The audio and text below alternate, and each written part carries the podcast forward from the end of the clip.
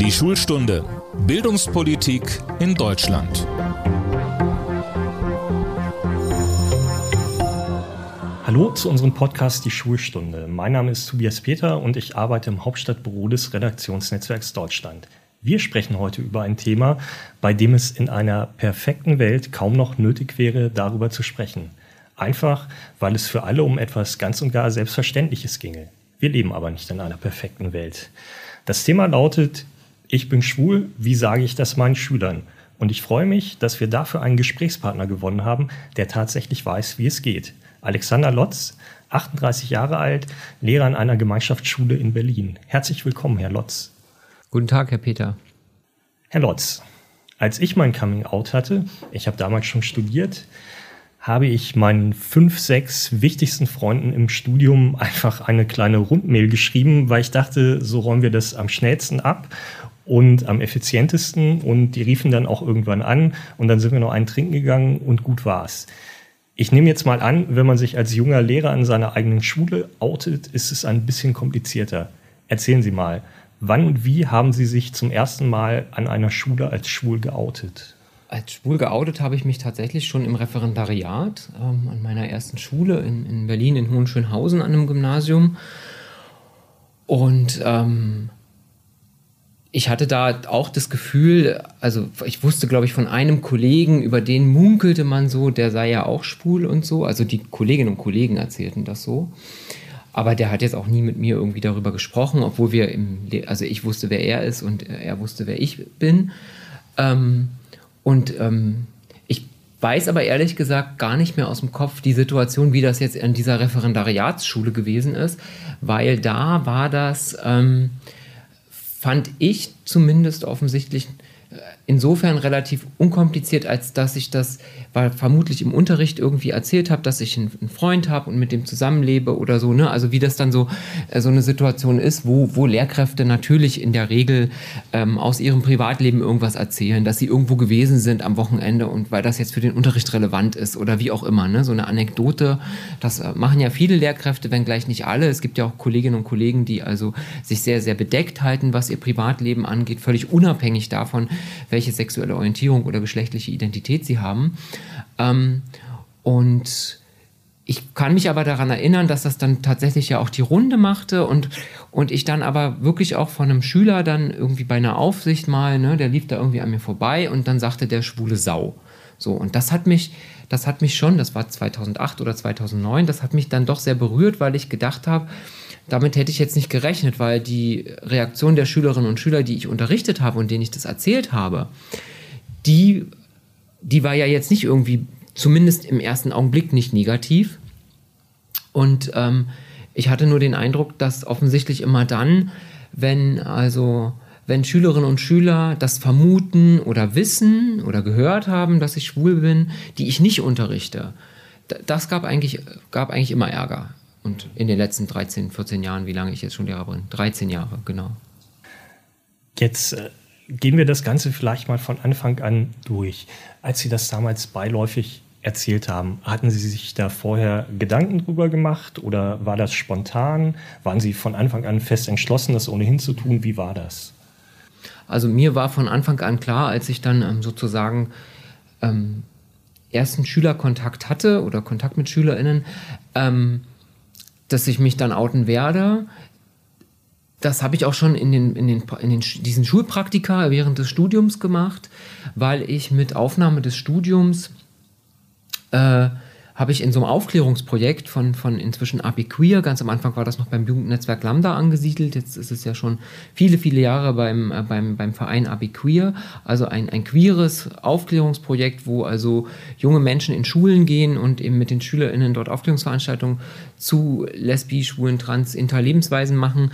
Ähm, da war für mich eigentlich schon immer klar, wenn ich in Schule bin, dann bin ich ja irgendwie auch schwul, ja, oder, oder auch offen schwul, ne? weil ich das ja in diesen Veranstaltungen gewesen bin. Und für mich stellte sich eigentlich nie die Frage, ähm, dass ich das nicht erzählen würde. Und ähm, insofern bin ich schon, als ich dann ähm, auch ins Referendariat gegangen bin, auch mal dann nochmal in so einer anderen Position, ne, jetzt also doch noch eher mehr eigen- oder selbstständiger Lehrer, als das jetzt in so einem Schulpraktikum der Fall gewesen wäre, war mir schon klar, dass ich dann ähm, mich dann outen werde. Und mir war auch bewusst, dass ich das jetzt nicht so als Ankündigung mache. Ne? Also irgendwie so heute Morgen nehme ich mir das vor und ich stelle mich vor die Klasse und sage, guten Morgen, ich wollte euch schon immer mal was sagen oder so. Ne? Das kann man ja auch machen.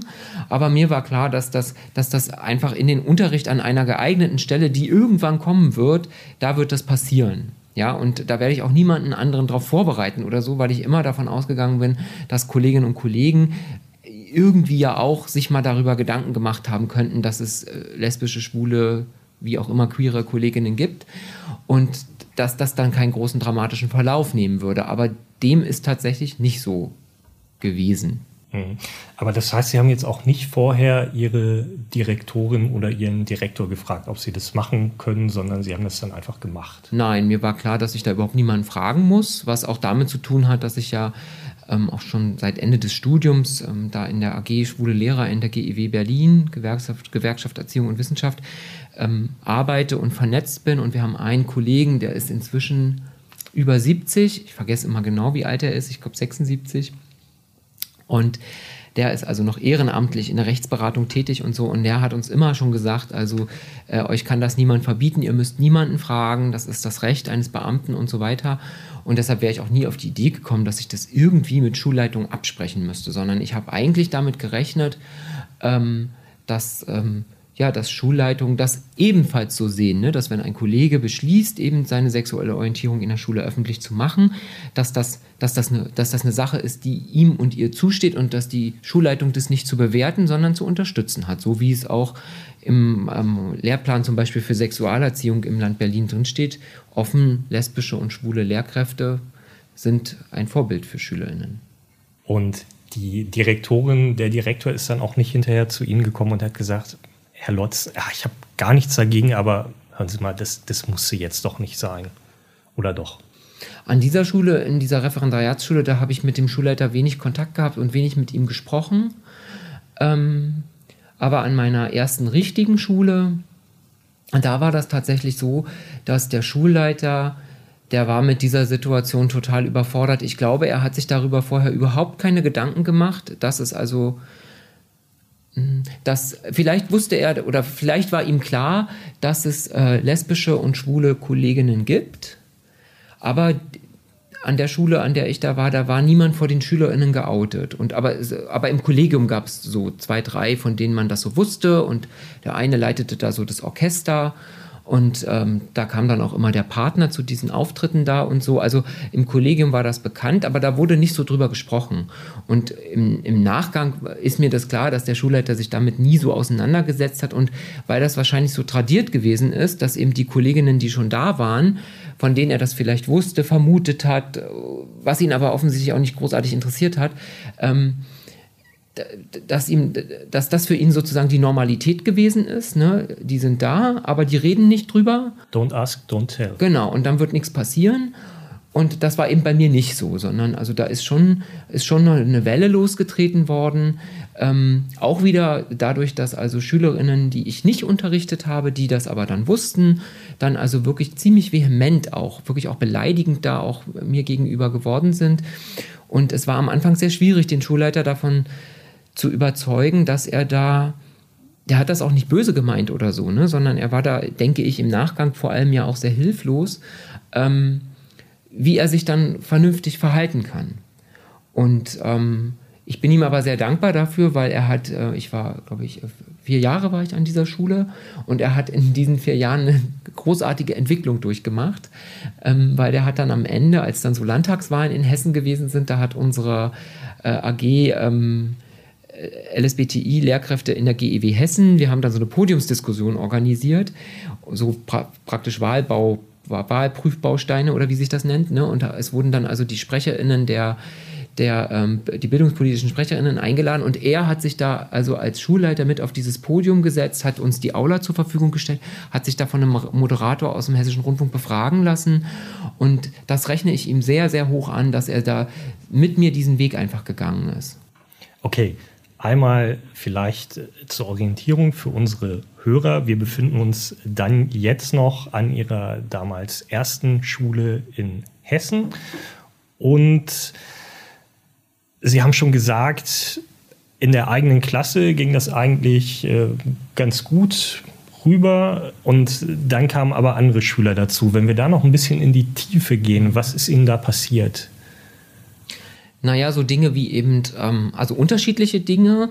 Ähm, am Anfang war das tatsächlich so und das, das war wirklich schwer dann auch auszuhalten, weil mir dann wirklich auch die Unterstützung im Kollegium fehlte. Das war so, ich kann mich noch an diese Situation tatsächlich sehr gut erinnern und das ist wahrscheinlich ist die so prägend gewesen, dass ich mich an, an dieses Outing im Referendariat wirklich nicht mehr so erinnern kann, so an das erste Mal. Das weiß ich wirklich nicht mehr. Aber das weiß ich noch ganz genau. Ich war also eine Woche an dieser Schule, fünf Tage, es war Montag fing die Schule an, Freitag, Nachmittag Biologie in einer neunten Klasse und die, äh, ich kannte die SchülerInnen nicht, die kannten mich nicht und die kommen da in, den, in diesen Raum da rein und also dann sagte da einer schon, also alles voll schwul und schwul, schwul, schwul und so ging das da. Und da habe ich gedacht, so geht das ja überhaupt nicht, ja. Ich, also was ist das denn hier, ja? Und ähm, dann hat die Stunde angefangen, ich habe die begrüßt, ich bin euer neuer Lehrer und so. Und dann habe ich tatsächlich gesagt, ich möchte jetzt hier einfach mal was klarstellen. Ne? Es wurde jetzt das und das gesagt, ja. Das finde ich überhaupt nicht gut und habe gesagt, ich bin, glaube ich, nicht der Einzige, der sich in diesem Raum dadurch sehr getroffen fühlt. Und dann war Ruhe. Keiner hat getraut, sich irgendetwas zu fragen. Dann war das Wochenende dazwischen. Und am Montag wusste also gefühlt die halbe Schule darüber Bescheid. Da ist also offensichtlich ein schwuler Lehrer. Und dann fingen eben SchülerInnen, die ich, oder Schüler in dem Fall, äh, tatsächlich an, an, wahrscheinlich an dem Dienstag oder Mittwoch, äh, weiß ich jetzt nicht mehr so genau, aber kurz darauf, ich laufe den Gang lang und dann wurde mir so, wurde mir was hinterhergerufen. Schwul, schwule Sau, so. Und zwar so unterschwellig, ja. Ähm, böse Schüler können sowas ja sehr gut, das so zu äußern, dass man es nicht zuordnen kann, ja. Und das habe ich wirklich als Spießrutenlauf empfunden, weil ich nicht wusste, wie kann ich jetzt dagegen vorgehen. Ich bin dann zurück und habe das besprochen und es war aber immer so, dass also, ähm, dass das nicht, ähm, weil, weil, weil das nicht so greifbar war. Ich konnte jetzt nicht sagen, du hast das gesagt, sondern da standen zehn. Ne? Und wenn dann zehn stehen, sagt keiner, wir haben, sagen alle, sie haben nichts gehört. Und es gab dann eine Situation, ähm, da hatte ich eine Vertretungsstunde, auch, weiß ich nicht, in der zweiten, dritten Woche gleich, ja, in einer siebten Klasse. Mhm. Ethik sollte ich vertreten. Und. Passendes Fach. Ja, und ähm, kam dann da so rein und, und, und es war, war glaube ich, noch gar nicht Unterricht. Und einer sagte schon, ja, Sie sind doch schwul und so, ne? Und dann habe ich gesagt, ja, wir können gleich drüber reden. Ich würde euch aber gerne erstmal begrüßen und die Stunde anfangen und besprechen, was wir jetzt in dieser Vertretungsstunde machen wollen. Dann tat ich das und dann habe ich gesagt, also ich bin gerade jetzt angesprochen worden von, ähm, von dir, glaube ich. Ich habe dann dahin gezeigt auf den Schüler, weil ich ja nicht wusste, wie er heißt. Und habe ihn gebeten, die Frage nochmal zu wiederholen. Das hat er dann gemacht. Ganz respektvoll. Ne? Vorher war das so ein bisschen frech und böse ja, wo ich dachte, der will hier provozieren und so, ne? Und dann aber, wo so, so eine Ruhe und alle spitzen so die Ohren, weil ja alle wussten, was der gefragt hat, ne? Und dann hat er also das nochmal wirklich respektvoll gefragt und dann habe ich gesagt, ja, ich bin schwul, ich habe einen Freund, der lebt in Berlin und, und so weiter. Und, ähm, und ich glaube, habe ich dann gesagt, ähm, ihr habt viele Fragen dazu. Ja, und lasst uns doch, wenn ihr möchtet, die Zeit nutzen, diese Fragen jetzt zu beantworten. Und dann ging, ich weiß nicht wie viele Arme hoch und wir waren tatsächlich 45 Minuten beschäftigt, diese Fragen äh, uns anzuhören und ich habe dann darauf geantwortet. Was haben die gefragt? Naja, woher ich denn das weiß und wie das ist, schwul zu sein und wird man denn diskriminiert und ähm, die, das war ein Gymnasium, die waren dann so respektvoll und haben jetzt nicht irgendwelche intimen Fragen gestellt, ne? Wie ficken sie eigentlich mit ihrem Mann oder so, ne? Das haben die jetzt nicht gefragt. Ähm, aber äh, wirklich so interessensgeleitete Fragen, weil sie wirklich was dazu wissen wollten. Ne?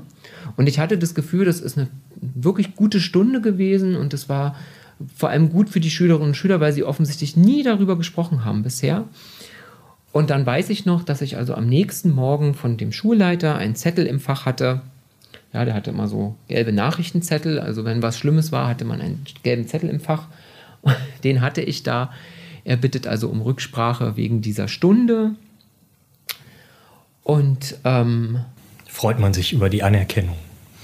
Ja, aber das war eben so, es hätten sich also Eltern beschwert und er war dann so nebulös, ne? Ich hätte da also über über, über Homosexualität gesprochen und so und ob ich das nicht hätte mit der Ethiklehrerin absprechen können und so weiter.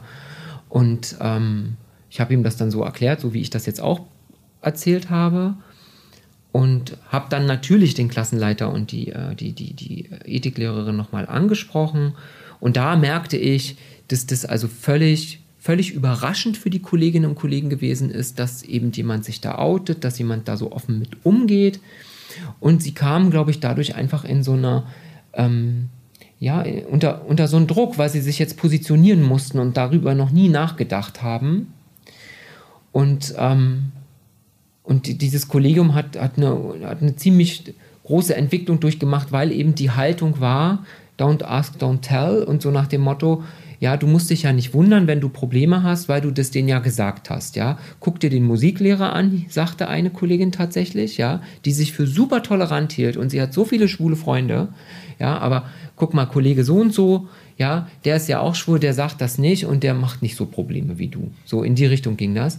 Und das zog sich tatsächlich, das war sehr belastend, das zog sich mehrere Jahre, also mhm. bestimmt drei Jahre. In dem letzten Jahr wurde es dann sehr entspannt, durch die, vor allem auch durch diese, dadurch, dass diese AG LSBTI in der GEW dann da auch noch mehr Stimme hatte und ich dann da auch so ein bisschen Gesicht für stand und so und wir diese Podiumsdiskussion organisiert hatten und ich ganz viel Rückhalt in der Gewerkschaft bekommen habe, ähm, wurde es dann entspannter, aber das, das hielt wirklich lange an und ging auch auf andere Ebenen. Also Eltern, die sich dann plötzlich beschwerten. Ich würde also pornografische Bilder im Unterricht zeigen und sowas. Ne? Und dann musste ich wieder zum Schulleiter. Und also es war wirklich unangenehm, weil ich gedacht habe, kein anderer hier muss sich so für seinen Unterricht rechtfertigen. Das muss ich nur deshalb, weil die Eltern wissen, dass ich schwul bin und dass denen das irgendwie nicht behagt. Und das waren nicht jetzt etwa die bösen migrantischen Eltern, in Anführungsstrichen jetzt, ne? also dieses Vorurteil ne? da in der, an der Schule, das war eine sehr internationale Schule mit vielen Schülerinnen und Schülern mit Migrationshintergrund, aber eben aus ganz vielen verschiedenen ähm, Kontexten, sage ich jetzt mal. Nicht nur Arabisch und Türkisch, sondern eben auch Asiatisch und weiß ich. So ganz bunte Schule, wirklich. Und, ähm, und Stress gemacht haben jetzt aber, ich sag mal jetzt nicht die, die wir als, denen wir sozusagen so einen muslimischen Hintergrund zuordnen ne, und zuweisen, sondern es waren tatsächlich, äh, ja, das Frankfurter Bürgertum, ja, aus dem Westend, die haben da Stress gemacht. So CDU-Menschen. Bleiben wir vielleicht trotzdem noch einmal bei den Schülern. Äh, wenn ich es richtig rausgehört habe, Jungs reagieren schon anders als Mädchen, oder? Also nicht alle, aber da, wo es Probleme gab, waren es Jungs, habe ich jetzt so gehört. Mhm, ja, zumindest, zumindest an dieser Schule. Was glauben Sie, woran das liegt? Naja, das berührt das Männlichkeitsbild der, der Schüler einfach total. Ne? Die also sozusagen ja in, seit klein auf lernen, wie ein, wie ein richtiger Junge zu sein hat. Ja und zwar nicht schwul. Ja, das ist ja so ein ganz, ein ganz großes Charakteristikum, das da angedichtet wird. Ja. Und ähm, ich glaube, das, das wird abgewehrt und, ähm, und, und, und jemand, der sich da outet und, und sozusagen ähm, zeigt, dass er sozusagen diesem Ideal nicht entspricht, ja, Ideal in Anführungsstrichen, ähm, das, das verunsichert und zu so einer Abwehr führt. Und um jetzt nicht in Verdacht zu geraten, ja, da zu sympathisieren, ja, glaube ich, wird eben sowas genutzt, um sich selbst zu erhöhen. Ähm, und das, das, das haben die auch gelernt. Das, das, wird, das ist ja überall so. Ne? Das, das, Männer sind ja in der Regel so sozialisiert und Jungs. Ist schwul ein Schimpfwort auf den Pausenhöfen nach äh, Ihrer Beobachtung äh, jetzt auch wieder stärker? Oder bewegen wir uns da doch in einer permanenten Spirale der Verbesserung hin zu mehr Toleranz? Ich denke, es ist weit verbreitet. Und ich kann jetzt nicht sagen, ob es stärker geworden ist in den letzten äh, 13 Jahren, die ich also jetzt an Schule bin, ähm, weil bei mir Folgendes passiert ich komme an eine Schule oder ich übernehme eine Klasse, dann ist das Wort schwul ein Schimpfwort. Ja, also irgendwas ist, ein Stift ist schwul, ja, du bist schwul, so, ne? Und dann sage ich was, dann besprechen wir das und dann hört das auf. Aber ich bin fest davon überzeugt, dass das nur in meiner Gegenwart aufgehört hat und nur in Gegenwart der Kolleginnen auch aufhört, die dort ähm, ja ein Zeichen setzen. Ne? Weil ich das auch mit anderen ähm, so menschenfeindlichen, so gruppenbezogener Menschlich Menschenfeindlichkeit ja merke, ne? Behindert, das ist genau das gleiche, Jude, ja, Spast und, und, und so, das sind ja genau so Wörter, die benutzt werden. Und ähm, man muss dort im Prinzip regelmäßig markieren, ansprechen, Empathie zeigen, ja, alternative Formulierungen anbieten. Ja, das ist ja ein Lernprozess, der da durchgemacht werden muss. Und ähm, wenn das außerhalb von Schule ja auch gang und gäbe ist, so zu sprechen, ja, dann ähm, wird es sehr schwierig, dass, es, dass, dass Schülerinnen und Schüler sowas ablegen können. Aber ich habe die Erfahrung gemacht, offensichtlich geht es kontextbezogen schon, weil in meiner Gegenwart passiert das relativ selten und es gibt dann immer so witzige Situationen, die nur, also die jetzt nicht wegen des Wortes witzig sind, aber sozusagen in diesem Kontext, ja, dass also wenn die sich unbeobachtet fühlen, dann machen sie es doch wieder. Und dann merken sie plötzlich, ich bin da und dann geht so ein Schock durch den Körper, das sieht man dann richtig oh Gott, so, ne, wird da nicht gesagt, da ist ja Herr Lotz, stimmt, ich darf das ja nicht sagen, so ungefähr. Ne? Nachher ist wieder. Und sie erinnern sich und dann legen sie es auch ab, entschuldigen sich auch und so. Und ich finde das aber total wertvoll, weil ähm, diese Situationen so, so unschön wie sie auch sind, aber sie bieten eben die Möglichkeit, darüber zu reflektieren, sich das bewusst zu machen und darüber zu sprechen. Lassen sich die Probleme mit Schülern immer im Gespräch lösen oder gibt es auch Schüler, wo man tatsächlich einfach null weiterkommt. Und was macht man dann?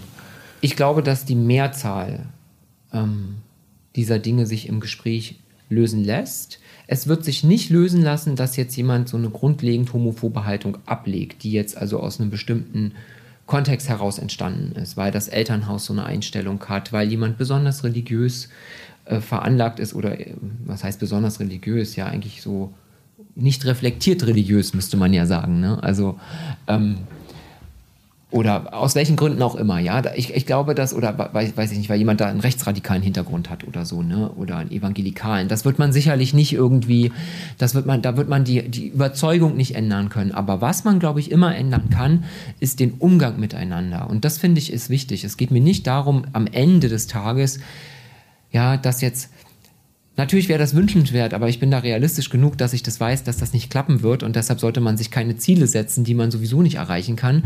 Dass ich jetzt also alle davon überzeugen werde, dass sie jubeln, ne? so nach dem Motto, wenn es um Schwule und Lesben geht. Dafür ist die Gesellschaft einfach zu vielfältig, dass, sie, dass, dass so, eine, dass so ein Zustand erreicht werden könnte. Mir geht es eher darum, respektvoll miteinander umzugehen und sich gegenseitig diese Unterschiedlichkeit auch zuzugestehen und andere nicht zu verletzen. Und das, glaube ich, kann man tatsächlich durch gute Pädagogik erreichen. Es gibt aber auch Situationen, wo tatsächlich eine pädagogische Antwort die falsche ist, nämlich dann, dann wenn Straftaten, wenn es um Straftaten geht. Und ähm, da muss man dann entsprechend handeln, dass, ähm, dass ähm, eben auch Schülerinnen äh, angezeigt werden und, und sich dann dort zur Verantwortung ähm, ziehen lassen müssen. Und das ist ihnen passiert, dass ja. sie auch Opfer einer Straftat geworden sind. Genau, ja. Was war das? Also ein sehr übergriffiger Schüler, an der Schule, an der ich jetzt unterrichte, der hat auch, ähm, auch wieder so, es ist immer so diese Situation, die Lerngruppe ist neu, ich übernehme die und, ne, und dann kann sowas passieren.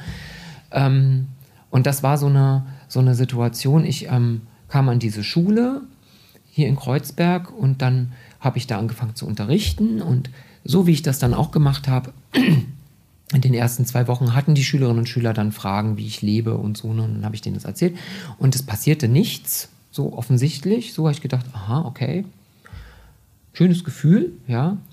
Und dann äh, übernahm ich eine Gruppe, die war, hatte drei Wochen lang ein Praktikum. Die waren also drei Wochen weg. Als ich kam, waren die drei Wochen nicht da und dann kamen sie wieder in die Schule. Eine sehr schwierige Gruppe. Und irgendwann nachmittags, äh, achte, neunte Stunde, ja, und wo sowieso keiner mehr lernen kann und so sollte ich also mit denen die erste Chemiestunde machen. Die also, und, und Chemie hassten sie sowieso und konnten das nicht und weiß ich. Und dann ähm, merkte man gleich, also da ist so provozieren und stören ist da Programm. Und ein Schüler, der sagte dann immer, ich bin hetero, ich bin hetero, ich bin hetero. Das hat er da so die ganze Zeit verlautbart. Und dann habe ich gesagt, also ich finde schön, dass du das sagst. Wir haben das jetzt vernommen. Und ich bin es nicht und ich glaube, wir haben das jetzt geklärt. So, und dann waren alle ruhig. Dann konnte ich fünf Minuten Unterricht machen und habe gedacht, oh, okay, das hast du ja schlau gelöst. Und dann fing der aber an, so, und der dachte, ich höre das nicht richtig, ne? aber ich habe das gut gehört. Dann fing der so an zu sagen, guck mal, ich habe so einen großen der schmeckt gut, den musst du mal kosten. So, also so abfällig, ne? So und, und ich habe das gehört, alle haben es auch gehört, ne? Keiner wollte es am Ende natürlich gehört haben, aber der hat das gesagt. Und ähm, dann hatte ich diese Situation nicht mehr unter Kontrolle, weil dann fingen andere noch so an. Ein so ein anderer Schüler, der machte dann immer so an seine, hatte so ein bisschen, war so ein bisschen korpulenter und hatte so, ja, eine Brust, die so wackelte, wenn man da so, wenn er da so dran gewackelt hat, ja. Und dann sagt er mal, hier, guck mal und so, ne? Das wackelt hier alles und wollen Sie mal anfassen und so. Und ähm, ich habe dann gedacht, oh Gott, irgendwie muss, muss das jetzt hier beenden, das geht so nicht. Und dann habe ich die Stunde beendet, obwohl irgendwie, weiß ich nicht, bestimmt noch 45 Minuten Zeit waren oder so, war so eine Doppelstunde. Ich habe gedacht, ich kann mich jetzt hier nicht den Rest des Nachmittags mit denen quälen. Ich nach Hause geschickt und habe äh, die Schulleitung informiert, die Klassenleitung informiert. Die haben dann sehr schnell gehandelt. Diese Schwere Nöter waren da also schon bekannt für andere Missetaten, die sie da schon vollbracht hatten. Und wie ich dann erfuhr, also eine ganz dicke Akte und schon mehrere Klassenkonferenzen und so. Und ähm, dann wurden sie also erstmal von dem Unterricht ausgeschlossen, die wurden suspendiert, durften also zehn Tage nicht zur Schule kommen. Und dann wurde eine Klassenkonferenz abgehalten und es wurde überlegt, wie würde, also welche Ordnungs- und Erziehungsmaßnahmen sind denn jetzt noch überhaupt möglich, weil die hatten ja schon alle bekommen, außer die Umsetzung an eine andere Schule. Und äh, dann wurde zu dieser Klassenkonferenz eingeladen. Und ähm, dann kam also der, der Vater von diesem ganz schlimm, ne, wo ich da den Schwanz kosten sollte, der kam da gar nicht, sondern hat nur per Telefon verkündet, dass er also das unmöglich findet, dass so einer wie Herr Lotz überhaupt unterrichten darf. Wie kann man so einen einstellen? Und er blieb dieser Konferenz fern. Und der Vater eines anderen Schülers, der kam tatsächlich zu dieser Konferenz und hatte dann aber so eine ja, ganz aggressive Anti-Haltung, ja. Und also ähm, ich habe dann die Situation, also es, es, wurde irgendwie gesagt, ja, so und so war die Situation und dann war die Möglichkeit, dass jeder jetzt da irgendwie nochmal was zu sagen kann und so. Und dieser Vater sagte dann, ja, er will das jetzt mal wissen, ich soll mal mit der Wahrheit rausrücken, ne? Ob denn das stimmt und so, ne? Und dann habe ich nur gesagt, das spielt doch überhaupt gar keine Rolle, ob ich schwul bin oder nicht, sondern es geht um das Verhalten ihres Kindes. Dann wurde der immer lauter, hat da rumgebrüllt. Und dann ist der stellvertretende Schulleiter, weiß ich noch, also auch ein sehr korpulenter, kräftiger Mann, ja, dem eigentlich aufgrund des Gewichts nichts umhauen kann. Der ist dann mit ihm vor die Tür und haben die sich da angebrüllt. Das werde ich nie vergessen. Und wir waren alle völlig geschockt über diese Situation. Und ähm, und dann waren alle so hilflos, weil allen war klar, es muss jetzt die schlimmste Ordnungsmaßnahme kommen, die geht, nämlich Umsetzung an eine andere Schule. Unsere kam es dann auch? Ja, das wurde beantragt bei der Schulaufsicht, aber die Schulaufsicht hat gesagt, es gibt doch keine Schulplätze, wo soll denn der hin? Und ähm, dann wurde die Lösung gefunden, der, weil er so verhaltensauffällig war, er bekommt einen verkürzten Stundenplan und hat nur noch Vormittagsunterricht, weil Chemie lag ja nachmittags und dann war er also, weiß ich nicht, Vierteljahr war der nicht in meinem Unterricht. So. Und alle hatten sich mit dieser Situation arrangiert. Ich hatte noch, wir haben ihn noch angezeigt, das hat die Schulaufsicht auch unterstützt. Die hat dann auch Strafantrag gestellt äh, als mein Dienstherr und so. Und dann ähm, dann passierte aber folgendes: Der Stundenplan änderte sich und dann war Chemie in der ersten und zweiten Stunde oder so, also vormittags. Und der sollte da wieder in meinen Unterricht kommen. Und dann habe ich gesagt: Das geht nicht, ich unterrichte den nicht. Der hat ein Strafverfahren anhängig wegen mir und der hat sich dafür überhaupt nicht entschuldigt und gar nichts. So geht es nicht. Ja, was sollen wir denn machen und so? Und dann habe ich gesagt: Also, wenn jetzt nichts passiert, ich rufe jetzt bei der Schulaufsicht an und mache einen Termin mit dem Personalrat und das muss gelöst werden. Und dann auf einmal, das rechne ich meiner Schulleiterin sehr hoch an, hat sie gesagt: Moment, sie telefoniert jetzt nochmal und nach zwei Stunden meldete sie sich der ist umgesetzt an eine andere Schule. Dann ging es auf einmal. Sie, Sie haben ja vorhin gesagt, es gab jetzt nicht unbedingt mehr Probleme mit Eltern, die äh, eine, irgendeine Form von migrantischem Hintergrund hatten. Wie war das bei den Schülern? Also gab es da Unterschiede, wenn man jetzt sagt, das ist so ein türkischer, arabischer Hintergrund, äh, muslimisch oder spielt es eigentlich keine Rolle? Das spielt keine Rolle. Natürlich, weil man das, das hat ja was damit zu tun, wie nehme ich die Welt wahr, mit welchen Vorurteilen bin ich denn jetzt schon aufgewachsen. Und natürlich, ähm, so, äh, es kann, man kann ja nur vor, vorurteilsbewusst irgendwie damit umgehen. Vorurteilsfrei geht ja nicht, weil ich mir natürlich auch klar bin, dass ich das so gelernt habe. Ne? Ähm, Muslime sind homophober als alle anderen. Und ähm, was ja Quatsch ist. Und deshalb schreibt man das natürlich viel mehr äh, dazu, aber das, das unterscheidet sich nicht. Das hat etwas damit zu tun, ähm, wie offen wird in Schule darüber gesprochen, Ähm, wie wertschätzend wird darüber gesprochen? Und ähm, inwieweit ist das offenes Schulprogramm, ne, offen kommuniziertes Schulprogramm, dass man gegen Homophobie vorgeht, dass Diskriminierung nicht erwünscht ist, ne, auch wie es dann auch benannt wird. Viele Schulen sagen ja, sie sind ja gegen Diskriminierung, benennen das aber nicht als, als eine Form von Diskriminierung. Und ich glaube, damit steht das eher im Zusammenhang. Und ich hatte den Eindruck, dass natürlich diese Situation, wo man so wirklich auch persönlich übergriffig beleidigt wird, ne, wie mit diesem Schüler, was ich gerade erzählt habe, das trifft natürlich emotional noch mal viel stärker. Ne? Da bin ich natürlich persönlich noch mal verletzter, weil das auch aggr sich aggressiver anfühlt ne? und irgendwie diese machohaften Allüren und so. Ne? Ähm, aber ich habe eigentlich den Eindruck, dass, dass das, wenn das zum Beispiel auf Elternebene oder so ist, ne, wie ich das ja auch erlebt habe, also Eltern behauptet haben, ich würde also ständig nur über Schwulitäten im Unterricht sprechen. Ähm, das finde ich ist eigentlich viel schwieriger, weil das nochmal auf einer ganz anderen Ebene nochmal so eine, ähm, ja, so eine Unterstellung ist. Ne? Also in Frankfurt, da gab es Eltern, die sind zu der Klassenleitung einer Klasse von mir gegangen und auch zum Elternsprecher, der aber sich dann sehr, sehr gut positioniert hat und wollten da äh, Stress machen und ähm, erklären, dass also die armen Kinder völlig verunsichert sind, weil wenn sie meinen Namen im Internet googeln, finden sie ja heraus, dass ich schwul bin und damit könnten sie überhaupt nicht umgehen. Ja? Und das sagen Eltern, die in Frankfurt im Westend wohnen, Ärztinnen sind, ja, und ein Schweinegeld verdienen und sich für ach so tolerant halten, die machen sowas, ja. Und das finde ich ist eigentlich viel perfider als dieses, wenn mir da jemand auf dem, Schu auf, auf dem Gang sagt, du bist eine schwule Sau. Das kann ich klären, auch wenn es sehr verletzend ist. Warum ist Ihnen das wichtig, dass die Schüler wissen, dass sie schwul sind? Sie könnten ja auch sagen, ich mache meinen Job, mein Privatleben geht Ihnen nichts an. Wäre vermutlich auch einfacher für Sie. Für mich nicht. Es gibt Kolleginnen und Kollegen, das habe ich ja vorhin schon gesagt, Deren Lehrerpersönlichkeit besteht daraus, dass sie sich ganz klar abgrenzen von dem, was ihr Job ist. Ich habe in Frankfurt einen Kollegen, den ich sehr geschätzt habe, kennengelernt. Der war für die Schülerinnen und Schüler der Mathelehrer. Und mehr war er nicht. Ja? Die wussten nicht, dass er eine Frau hat, die wussten nicht, dass er äh, Kinder hat, die wussten nicht, wo er wohnt, die wussten nicht, wie alt er ist und so, ne? kannten keine Interessen von dem. Der hat trotzdem guten Unterricht gemacht, sie haben ihn in dieser Rolle akzeptiert und keiner hat auch eingefordert, der muss das jetzt auch mal alles erzählen. Ne? Überhaupt nicht. Sondern ich glaube, Lehrkräfte unterscheiden sich da in ihren Lehrerpersönlichkeiten sehr.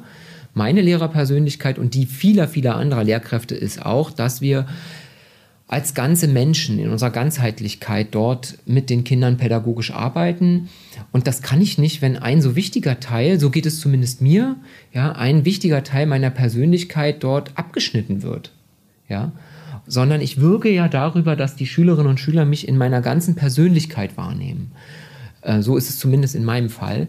Und deshalb ist es für mich völlig unvorstellbar, dass ich also ähm, das verschweigen müsste, mir Geschichten überlegen müsste, ne? Äh, dass das ja nicht rauskommt und so. Und ähm, wir sehen ja auch bei Kollegen, die beispielsweise zu unserem ähm, schwulen Pfingst, zum Pfingsttreffen schwuler Lehrer, das jetzt dieses Jahr zum 42. Mal stattgefunden hat in der Akademie Waldschlösschen, die da kommen und die diese, die die genau das machen, die diesen Teil abschneiden, ja.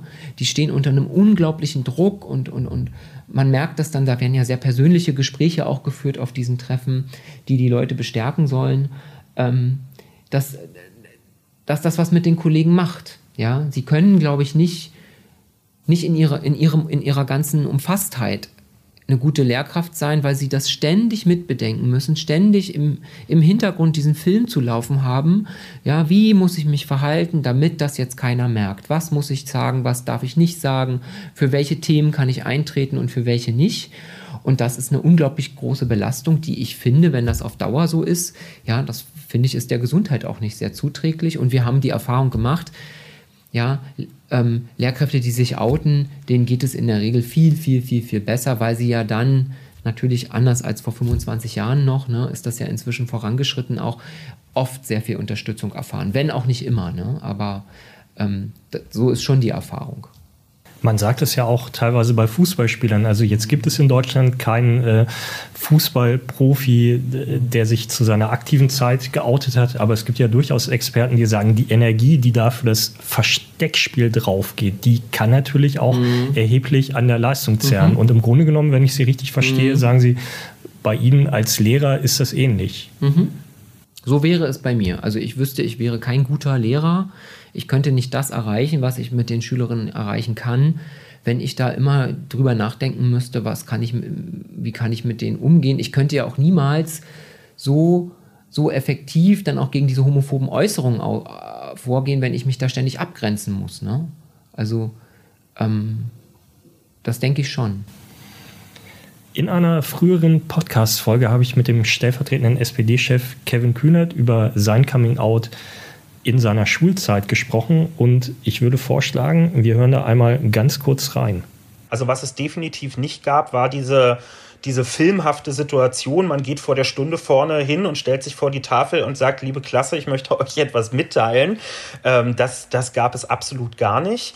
Ähm, ich war aber geoutet an der Schule ähm, und wenn ich es irgendwie noch so richtig zusammengepuzzelt kriege, dann eigentlich durch so eine Mischung aus, ein paar Leuten hat man es erzählt und ein paar haben auf eine ganz unspektakuläre Weise einfach irgendwann nachgefragt, weil wenn man sich gut genug kennt, das dann auch irgendwann auf der Hand liegt. Ähm, und dann trägt sich sowas ja durch eine Schule durch, bei uns aber auf eine total entspannte und angenehme Art und Weise. Also es hat jetzt nicht so diesen Initialisierungsmoment gegeben, äh, in, in dem dann irgendwie die Karten auf den Tisch gelegt wurden, sondern ähm, es äh, war einfach mit der Zeit irgendwann klar. Und es war so unspektakulär, wie es nur unspektakulär sein konnte, wofür ich sehr dankbar bis heute bin. Das heißt, Sie haben auf Flurfunk gesetzt. Ja, war schon so. Ähm, und natürlich habe ich auch darauf gesetzt, dass ich meine Schule gut kannte und wusste, dass die dass die Stimmung dort, die Grundeinstellung mehrheitlich einfach sehr sehr liberal ähm, gewesen ist und es hätte mich extrem überrascht und ähm, entsprach überhaupt nicht meinem Bild, was ich von der Schule hatte, wenn das irgendwie jetzt für größere Probleme gesorgt hätte. Ich war jetzt auch beileibe nicht der Erste an der Schule. Es gab auch irgendwie Pärchen, also schwule Pärchen irgendwie vorher schon, die auch sichtbar waren äh, an der Schule. Insofern musste ich jetzt auch nicht so ein ähm, so, so ein Lonely Wolf-Ding machen und dafür andere irgendwie das Eis brechen. Das war vor mir schon passiert. Übrigens auch im Kollegium, was auch ganz wichtig war. Herr Lotz, ist das so? Macht Ihr Coming Out als Lehrer es auch Schülern einfacher zu sagen, ich bin schwul oder ich bin lesbisch? Und sollten dann eigentlich mehr Lehrer sagen, ich oute mich auch? Also die Erfahrung zeigt, und das ist ja das, was Kevin Kühnert auch gesagt hat, ne? Ja, das, warum war er in dieser, ich sag mal, sehr privilegierten Situation, dass er sich da offensichtlich nicht groß Gedanken drum machen muss, wem kann ich was erzählen, ne? Sondern er hat ja das gemacht, was was ja sozusagen das ist, was heterosexuelle SchülerInnen auch machen. Ne, die erzählen irgendwie der besten Freundin oder drei Freunden aus der Schule, ich habe jetzt eine Freundin, ja, ähm, als und, und dann weiß es ein Teil der Klasse, der, der Rest der Schule weiß es nicht, so, ne, dass, dass da jetzt jemand in einer heterosexuellen Beziehung ist, ne? Und das hat er ja offensichtlich auch gemacht. Und, ähm, und die, und, und ich glaube, dass er aber dadurch tatsächlich in, ähm, dass er da in einer sehr privilegierten Situation gewesen ist, die dadurch zustande gekommen ist, das hat er ja auch gerade gesagt, dass es eben schon andere gab, ja, und das offensichtlich, und das unterstreicht ja nochmal die, die Wichtigkeit der Lehrkräfte, weil die sind am Ende diejenigen, die diese Rahmenbedingungen gestalten. Das können nicht die Schülerinnen und Schüler machen, weil die sind da in einer anderen Rolle. Ja, da, das fände ich auch nicht richtig zu sagen, naja, wir wälzen das jetzt mal auf die Schülerinnen und Schüler ab. Wenn die geoutet sind, dann brauchen wir keine offen schwulen, lesbischen, schwul-lesbischen Lehrkräfte mehr, sondern das ist übrigens auch eine Aufgabe für alle, ne? also für nicht nur für schwule und lesbische Lehrkräfte, ja, oder andere queere Lehrkräfte, die und können das unterstützen durch ihre Vorbildwirkung, ne? aber es muss eigentlich die Schule als Institution machen. Die muss sagen, hier sind alle willkommen, ja, ihr könnt heterosexuell sein, ihr könnt homosexuell sein, ihr könnt queer sein, ihr könnt non-binary sein, ihr könnt inter, trans, wie auch immer, ja. Ähm, das ist, spielt hier an dieser Schule ja, nicht keine Rolle, das wäre ja falsch, ne, weil so ist es ja ganz oft, wird ja, spielt ja keine Rolle, ne, weil es nicht sichtbar ist, sondern das ist hier sichtbar, es wird wertgeschätzt, wir machen das sichtbar, wir sprechen darüber, sodass so eine Atmosphäre geschaffen wird, dass man das, dass man eben das Gefühl hat, okay, wenn ich mich hier oute, ja, dann habe ich UnterstützerInnen und ich muss mich vor nichts fürchten, ja.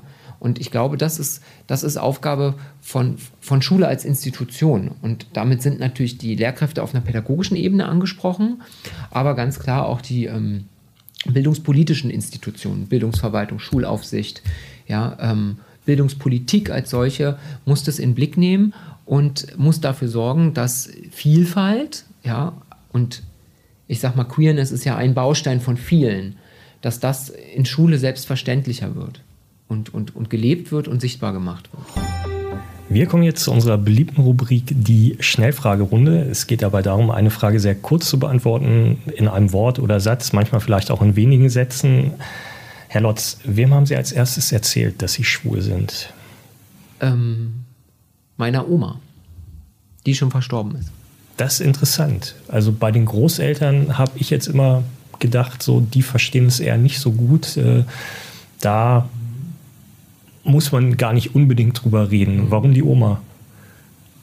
Weil ich wusste, dass meine Oma äh, kein einfaches Leben hatte. Sie hat selbst wenig Toleranz erfahren als, als Frau ähm, und hat aber, glaube ich, gelernt, dass, dass das wichtig ist und hat immer bis zuletzt Toleranz geliebt. Und das wusste ich als, als, als Jugendlicher offensichtlich. Das heißt, so hat sie auch reagiert, tolerant. Ja. Alle haben gesagt, die ist doch so weil sie so, die war so gläubig, ne, Christin, und die ist doch so, ne, haben alle gesagt, das kannst du der nicht erzählen. Ja, die, die kann es bestimmt überhaupt nicht verstehen, ne, weil, ne, und, und so. Und äh, die war völlig entspannt, während die anderen ja alle Stress gemacht haben. Meine Eltern und meine anderen Großeltern, die Atheisten waren. Das war ja viel schlimmer. Wie alt waren Sie da? 17. Darf man über schwule Witze machen? Ja, wenn man selber schwul ist. Kennen Sie einen guten? Fällt mir jetzt keiner spontan ein. Ja, ist vielleicht auch besser hier im Podcast. Eine ebenfalls sehr beliebte Rubrik bei uns heißt das persönliche Schulerlebnis. Äh, es war ja jeder mal Schüler, beispielsweise auch der Lehrer. Herr Lotz, was haben Sie über das Thema Homosexualität in der Schule gelernt? Wenig, eigentlich fast gar nichts. Meine Biologielehrerin, die ich sehr schätze, weil sie eine gute Biologielehrerin war, die mir viel beigebracht hat und die auch Grund dafür ist, dass ich ähm, Biologie studiert habe und Chemie übrigens auch, weil sie auch Chemielehrerin war, äh, hat was sehr Unschönes gemacht. Das habe ich ihr noch nie erzählt. Ähm, die hat mal auf eine Frage, da ging es um Infektionskrankheiten und musste man so Vorträge halten und, und ein Schüler hielt also einen Vortrag über HIV und AIDS und ähm, dann hat eine Schülerin als Nachfrage zu diesem Vortrag gefragt, ähm, naja, warum sind denn da also so Schwule so viel von betroffen oder Homosexuelle, hat die, glaube ich, gesagt. Und äh, da sagte die, äh, sagte doch tatsächlich die, ähm, die, die Biologielehrerin, sagte also, naja, das liegt daran, die, die haben ja auch so unnormalen Sex. Und da, ich, da war ich 10. Klasse oder so. Und das hat mich so geprägt. Und da habe ich gedacht, um Gottes Willen, das darf hier niemand erfahren, dass ich vielleicht auch schwul sein könnte. Ja, ähm, jetzt ist sie inzwischen Rentnerin, die erzählt das ja keinen Kindern mehr. Aber vielleicht hat sie auch ihre Haltung geändert, ich weiß es nicht. Ich bin ja tatsächlich nur unwesentlich älter als Sie und ich habe irgendwann im Nachhinein äh, mein Biologiebuch gefunden, in dem tatsächlich was zum Thema drin stand. Also wir haben im Unterricht nie drüber gesprochen und äh, da stand eben drin, dass diejenigen, die mit so einer Neigung unglücklich seien, das durchaus auch in Gesprächen oder therapeutisch überwinden könnten. Also man sieht tatsächlich, was wir für eine enorme Entwicklung innerhalb der letzten Jahrzehnte gemacht haben, wenn man sich das mal vor Augen führt. Ich würde Ihnen da gerne widersprechen und Sie einladen, in ein Biologiebuch zu gucken, was jetzt vor einem Jahr oder vor zwei Jahren erschienen ist. Sie werden mit Erschrecken feststellen, dass sich da wenig geändert hat. Mhm. Ja, es ist vielleicht alles etwas bisschen positiv besetzter, aber ähm, da gibt es ja auch eine, eine, Studie zu, die ist zwar schon von 2014, glaube ich, von Melanie Bittner oder von 2012, die genau das untersucht hat, wie sichtbar sind denn, ähm, ähm, wie sichtbar ist denn sexuelle Vielfalt und geschlechtliche Vielfalt in Lehrbüchern und sie kommt zu einem vernichtenden Fazit, nämlich fast gar nicht. Und ähm, es gibt immer noch Lehrbücher, ja, auf denen gibt es äh, Seiten, ja, also erstmal geht es ums äh, Bau der Geschlechtsorgane, Kinder kriegen und dann kommt eine Seite, ähm, da geht es sozusagen um Formen der Sexualität oder so ähnlich und dann wird also, gibt es vier verschiedene Absätze, Homosexualität, Pädophilie, Sadismus und Prostitution. So, und das war's dann. Und das gibt es leider immer noch. Und die Verlage sind da sehr, sehr, sehr ähm, wie soll ich denn sagen, wenig interessiert daran, was zu verändern. Die schieben das immer auf die Kultusverwaltung, weil das ja in den Lehrplänen nicht drinstehen würde, was ja auch stimmt. Das ist, da muss auch noch viel nachgebessert werden. Es gibt wenig gutes, vielfaltsorientiertes Material. Ähm, trotz der Tatsache, dass Lehrbücher natürlich mit der Zeit insgesamt besser geworden sind. Aber dieses Thema bleibt weiterhin eine große Baustelle, um die sich viel, viel mehr gekümmert werden müsste. Äh, absolute Zustimmung, wobei ich persönlich schon glücklich äh, bin, also zumindest ein bisschen glücklich, wenn nicht mehr eine Therapie nahegelegt wird. Das also da sehe ich schon Vorteile. ähm, waren Sie als Schüler an der Schule geoutet? Also ich bin als Schüler offensichtlich schon immer als schwul identifiziert worden von meinen Mitschülern. Die haben, haben mich da sehr drangsaliert, äh, obwohl ich auf einer Schule war, so ein, ähm, ja, das so ein bisschen naturwissenschaftliches Elite-Gymnasium, ne? Und ähm, wo man also denken würde, ne, da kommen also jetzt die äh, Mitschülerinnen und Mitschüler aus gutem Hause und so. Ähm, aber das, das war, hat mich die ganze Zeit begleitet. Eigentlich seitdem ich auf diesem Gymnasium war, in der, in der Grundstufe, in der Grundschule kann ich mich nicht so daran erinnern, dass ich da so Angst gehabt hätte. Aber auf dem Gymnasium, das war schon so eine Form von Angst, die ich da hatte, weil es eben Schüler gab, die mich da wirklich böse beleidigt haben und die anderen nie was gesagt haben und die Lehrkräfte das nicht interessiert hat, sondern eben im Gegenteil, wie diese Biologielehrerin. Und ich dann immer das Gefühl hatte, ich muss mich da irgendwie äh, das darf nicht auffallen. Und ich bin mehrfach so auch in Situationen gekommen. Meine Russischlehrerin zum Beispiel dachte, sie tut uns was Gutes, indem also die Jungs äh, aufschreiben sollen, wie, wie, wie sie sich ihre Traumfrau vorstellen und die Mädchen ihren Traummann, ja. Und das hat mich so gestresst und so unter Druck gesetzt. Dann sind, sind sich die Kolleginnen, muss man ja heute sagen, sind sich dem gar nicht bewusst, was die da angestellt haben. Und ähm, ich glaube, meine Mitschüler wussten das, die haben mich da drangsaliert. Und ähm, ich habe ich hab aber dann, als ich in der Oberstufe war, da habe ich das, da hatte ich ja dann auch einen Freund und so und ähm, da habe ich das so Mitschülerinnen erzählt und auch einem Mitschüler und so und die haben mich dann schon bestärkt, aber diese bösen Jungs waren trotzdem noch da und ich hatte aber ein sehr, sehr schönes Erlebnis. Einer der schlimmsten, der hat sich auf einem Klassentreffen, das hatten wir vor drei Jahren oder so, da hatten wir 15 Jahre Abitur und ähm, ich hatte das mit zwei Schulfreundinnen organisiert und äh, wir waren den ganzen Jahrgang, ne, irgendwie 90 Leute oder so. Und ähm, wir trafen uns dann da in dem Kino, wo einige von uns eingeschult geworden sind. Ähm, da war, war es inzwischen ein Restaurant mit einem großen Saal und so, da konnte man sich treffen. Und der kam dann irgendwann zu mir und hat sich bedankt dafür, dass ich das organisiert habe, das Treffen und hat sich dann dafür entschuldigt, was er angestellt hat, als wir in der Schule gewesen sind. Das würde ihm sehr leid tun. Und ein anderer Mitschüler, der konnte das nicht so äußern, der wohnt, der hat sich ähnlich schlecht verhalten, der wohnt inzwischen gegenüber von meiner Schwester und ist mit der gut befreundet. Der kann das nicht sagen, aber wenn wir uns treffen, dann merke ich, es tut ihm leid. Und das finde ich ist irgendwie ein schönes Gefühl. Herr Lotz, ich bedanke mich ganz herzlich fürs Gespräch. Gerne. In unserem Podcast Die Schulstunde haben immer die Schülerinnen und Schüler das letzte Wort. Und deshalb bin ich jetzt verbunden mit Marcel, 17 Jahre. Er hat gerade die 10. Klasse abgeschlossen. Hallo Marcel. Hallo Tobias. Marcel, ich habe gerade mit einem Lehrer gesprochen, der mir über sein Coming-out als Lehrer in der Schule erzählt hat. Erzähl mal, wie ist es bei dir? Bist du in der Schule geoutet? Ähm, ja, ich bin in der Schule geoutet, bin komplett geoutet. Ähm, wie es dazu kam, war, dass es äh, meinen ersten Freund auf derselben Schule hatte, zufälligerweise. Und er war auch schon komplett geoutet. Und äh, habe mir dann quasi so gedacht, ihm zugute, äh, dass ich mich auch komplett oute, damit er sich quasi nicht mit mir verstecken muss. Dadurch kam es, dass ich in der Schule geoutet bin. Wie alt warst du da? Kurz vor dem 16. Geburtstag, ja. Und dann haben deine Mitschüler alle gesagt, Marcel, finden wir prima, gut, dass du es uns sagst und äh, ist es alles genauso wie vorher oder was anders? In meiner Klasse ist es genauso wie vorher, außer dass eine Mitschülerin mir quasi selber gesagt hat, dass sie das eigentlich nicht so sehr mag, aber mir es trotzdem akzeptiert und mich genauso behandelt wie vorher. Ähm, in der Parallelklasse gibt es so ein paar Schüler, die gerne dann mal äh, dumme Sprüche abgeben aber sonst habe ich nur Positives erfahren oder eher, eher Neutrales. Mhm. Also es hat sich kaum was geändert. Aber was kam da aus der Parallelklasse? Also in welcher Form hast du es da mit Ablehnung, mit Diskriminierung zu tun gehabt? Oder sind das schon zu große Worte? Äh, Beleidigung. Beleidigung, einfach nur. Und wie reagiert man da drauf? Weghören, weggehen oder was macht man? Äh, also Beleidigungen sind mir sowieso, äh, also solange es nur weltlos ist, ist mir das egal. Nur wenn es körperlich wird, schreit es ein und mache was. Aber äh, vor allem so bei Mitschülern ist mir das relativ egal. Aber du bist jetzt nicht, weil du sagtest körperlich, du bist jetzt nicht angegriffen worden oder so. Äh, in der Schule nein. Außerhalb. Ja. Was da passiert? Ich kam abends von Feiern wieder mit Freunden und sind aus der U-Bahn ausgestiegen.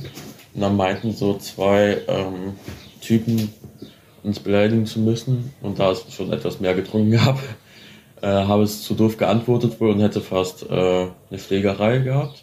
Äh, und wurde einmal äh, überfallen. Tatsächlich. Aber das wurde auch wieder relativ schnell äh, durch die Polizei aufgelöst und geklärt. Und äh, habe per WhatsApp schon mal Morddrohungen bekommen. Das ist äh, alles andere als schön. Hast du da im Nachhinein manchmal gedacht, hätte ich doch lieber die Klappe gehalten oder würde mich lieber verstecken oder kommt das einfach nicht in Frage? Nein, also verstecken auf jeden Fall nicht. Dafür äh, stehe ich so gerne in der Öffentlichkeit. Ich mag das so, wie es ist. Zwar sind dann halt ab und an doofe äh, Situationen, aber zu äh, 99% sind es nur positive Fälle. Du hast gesagt, viele Mitschüler haben neutral reagiert. Ähm, das heißt, denen war es eigentlich so ein bisschen egal, was ja jetzt alles andere als verkehrt ist, oder? Ja, in dem Sinne ja. Ähm, hätte es dir geholfen, wenn auch ein Lehrer bei dir in der Schule geoutet gewesen wäre? Oder gibt es das vielleicht sogar? Ja, vielleicht hätten die Lehrer dann nicht so sehr weggehört, weil die Lehrer haben sehr stark weggehört, wenn die Beleidigungen oder so gefallen sind weil das haben auf jeden Fall ab und an mal Lehrer mitbekommen. Vielleicht wäre es so anders gewesen. Mhm. Und äh, was glaubst du, warum haben die weggehört? Weil es einfacher ist, weil sie selbst Berührungsängste ja. mit dem Thema haben? Das kommt ja noch nicht mal in Sexualkunde vor, Homosexualität, obwohl es eigentlich drankommen sollte. Mhm. Sind eigentlich mal Mitschüler zu dir gekommen und haben einfach gefragt, du bist schwul, wie ist es eigentlich? Oder ist es tatsächlich so, dass äh, du das Gefühl hattest, äh, okay, der eine oder andere findet das Thema so seltsam, dass er da auch lieber nicht nachfragt? Oder vielleicht auch so normal, dass er nicht nachfragt? Das gab es bestimmt auch in so ein, zwei Situationen, aber ob jemand nachgefragt hat, nein. Du äh, besuchst ja auch das äh, Jugendzentrum Anyway in Köln. Kann man der Transparenz halber einmal sagen, dass ich das auch mal besucht habe? Es ist äh, viele, viele, viele Jahre her. Was steckt dahinter und ähm, äh, wie konnten die dir da helfen oder mussten die dir gar nicht helfen? Also was ist da die Idee? Also das Anyway ist einerseits ein äh, LGBTQ-Jugendtreff von 14 bis 27 Jahre in Köln und ähm, kam dahin Februar 2020. Wobei ist das allererste Mal Oktober 2019 mit meinem damaligen Freund war, aber dann ganz lange bis Februar nicht mehr. Und die haben mir eigentlich, das hört zwar jetzt doof an, aber kaum geholfen, weil ich schon vorher alles wusste und meistens selber klarkomme. Dadurch habe ich aber viele Freunde kennengelernt. Genau, das ist, äh, glaube ich, vielleicht tatsächlich so ein bisschen die Idee das Anyway kann helfen bei Leuten, wo es irgendwie Probleme gibt.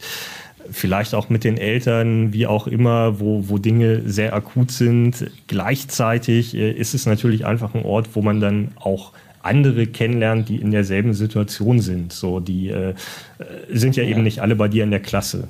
Gleichzeitig, äh, wer sich fürs Anyway interessiert äh, oder vielleicht auch denkt, äh, vielleicht habe ich auch einen Grund, da selbst mal hinzugehen, einfach mal Anyway Köln bei Google eingeben. Äh, ansonsten ist das auch eine Institution, die auf Spenden angewiesen ist, falls sich dafür jemand interessiert. Und ja, ich bedanke mich ganz herzlich fürs Gespräch bei dir, Marcel. Hat mir Spaß gemacht. Ich danke auch. Das war die 18. Folge unseres Podcasts, die Schulstunde. Hören Sie beim nächsten Mal wieder rein, empfehlen Sie uns weiter. Ich würde mich freuen und tschüss.